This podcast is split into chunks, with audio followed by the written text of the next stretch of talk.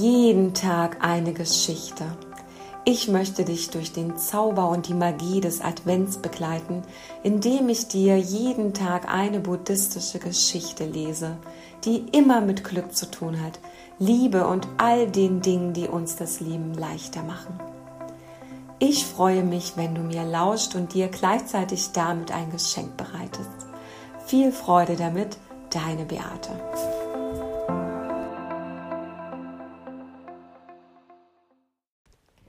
Heutige allererste Geschichte, die ich lesen möchte, beinhaltet eine Botschaft mit unglaublicher Einfachheit, aber einer elementaren Auswirkung auf unser Leben, wenn wir erstmal beginnen, diese Botschaft zu verinnerlichen. Ich freue mich sehr, dir diese Geschichte präsentieren zu dürfen und wünsche dir viel Freude beim Zuhören zwei mangelhafte Backsteine. Wir waren arme Mönche, aber wir brauchten ein Dach über dem Kopf.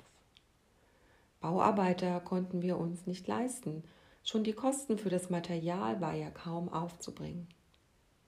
Also musste ich das Bauen von Grund auf erlernen, wie man ein Fundament legt, betoniert, mauert, ein Dach zimmert und sanitäre Einrichtungen einbaut, eben alles, was zum Bau gehört. Mein bürgerliches Leben als Physiker und Lehrer hatte mich nicht darauf vorbereitet, mit den Händen zu arbeiten. Doch im Verlauf einiger weniger Jahre wurde ich zu einem recht geschickten Bauarbeiter und nannte mein Team schon bald BBC, die Buddhistische Baucompany. Der Anfang war allerdings außerordentlich mühsam. Dem Außenstehenden mag Maurerarbeit leicht erscheinen. Man pappt etwas Mörtel auf den Stein, setzt ihn an seine Stelle und klopft ihn ein bisschen fest. Wenn ich aber leicht auf eine Ecke schlug, um eine ebene Oberfläche zu erhalten, stieg eine andere Ecke nach oben. Kaum hatte ich auch diese festgeklopft, tanzte auf einmal der ganze Stein aus der Reihe. Behutsam brachte ich ihn also wieder in die richtige Position, um gleich danach festzustellen, dass die erste Ecke schon wieder hochragte. Es war zum Verzweifeln. Als Mönch verfügte ich über so viel Geduld und Zeit, wie ich brauchte. Ich gab mir also große Mühe, jeden Backstein perfekt einzupassen, ganz gleich, wie viel Zeit ich dafür benötigte. Und irgendwann war die erste Backsteinmauer meines Lebens fertiggestellt. Voller Stolz trat ich einen Schritt zurück, um mein Werk zu begutachten. Erst da fiel mir auf, das durfte doch nicht wahr sein, dass zwei Backsteine das Regelmaß störten. Alle anderen Steine waren ordentlich zusammengesetzt worden, aber diese zwei saßen ganz schief in der Mauer. Ein grauenvoller Anblick. Zwei Steine hatten mir die ganze Mauer versaut. Der Zementmörtel war inzwischen fest geworden. Also konnte ich diese Steine nicht einfach herausziehen und ersetzen. Ich ging also zu meinem Abt und fragte, ob ich die Mauer niederreißen oder in die Luft jagen oder einfach neu anfangen dürfte. Nein, erwiderte der Abt. Die Mauer bleibt so stehen, wie sie ist. Als ich die ersten Besucher durch unser neues Kloster führte, vermied ich es stets, mit ihnen an dieser Mauer vorbeizugehen. Ich hasste den Gedanken, dass jemand dieses Stümperwerk sehen könnte. Etwa drei oder vier Monate später wanderte ich mit einem Gast über unser Terrain. Plötzlich fiel sein Blick auf meine Schandmauer. Das ist aber eine schöne Mauer, bemerkte er wie nebenbei.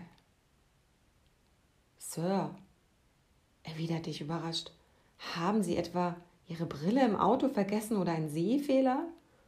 Fallen Ihnen denn nicht die zwei schief eingesetzten Backsteine auf, die die ganze Mauer versauen?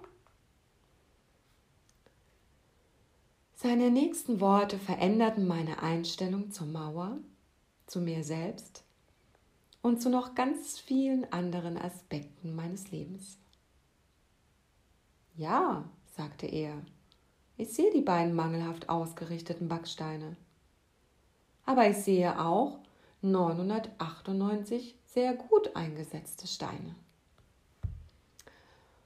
Ich war überwältigt. Zum ersten Mal seit drei Monaten sah ich neben den beiden mangelhaften Steinen auch andere Backsteine, oberhalb und unterhalb der schiefen Steine.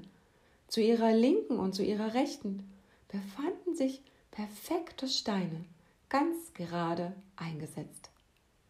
Ihre Zahl überwog die der schlechten Steine bei weitem.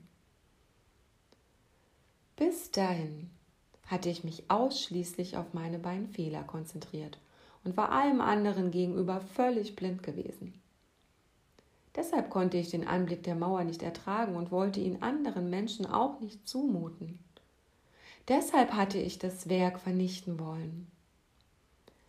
Doch als ich jetzt die ordentlichen Backsteine betrachtete, schien die Mauer überhaupt nicht mehr grauenvoll auszusehen. Der Besucher hatte recht. Es war wirklich eine sehr schöne Mauer.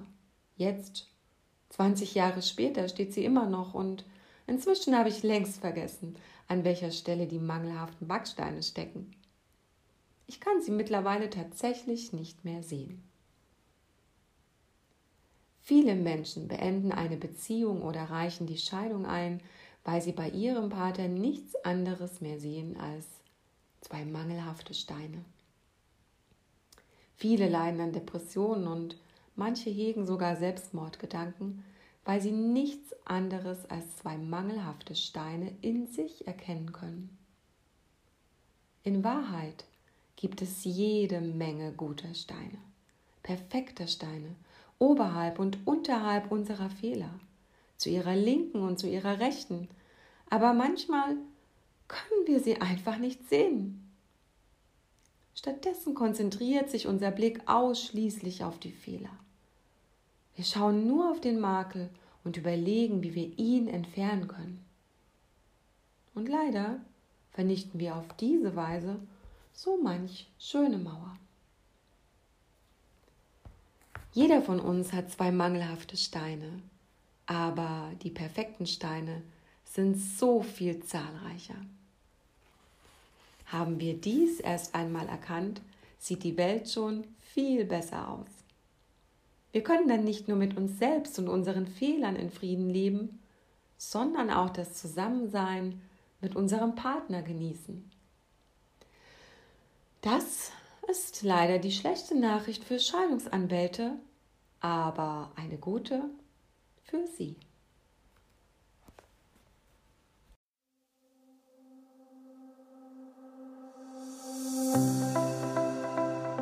Jeden Tag eine Geschichte. Lass dich von den Geschichten begleiten, lass dich inspirieren, lass dich zum Nachdenken bringen, zum Weinen, zum Lachen, zum Tanzen, um vielleicht mit genau diesen Geschichten ein kleines Stückchen deine Sichtweise auf dein Leben etwas leichter, etwas besser und etwas fröhlicher zu machen. Denn genau das ist das, was du verdient hast. Ich freue mich auf morgen. Bis dahin, deine Beate.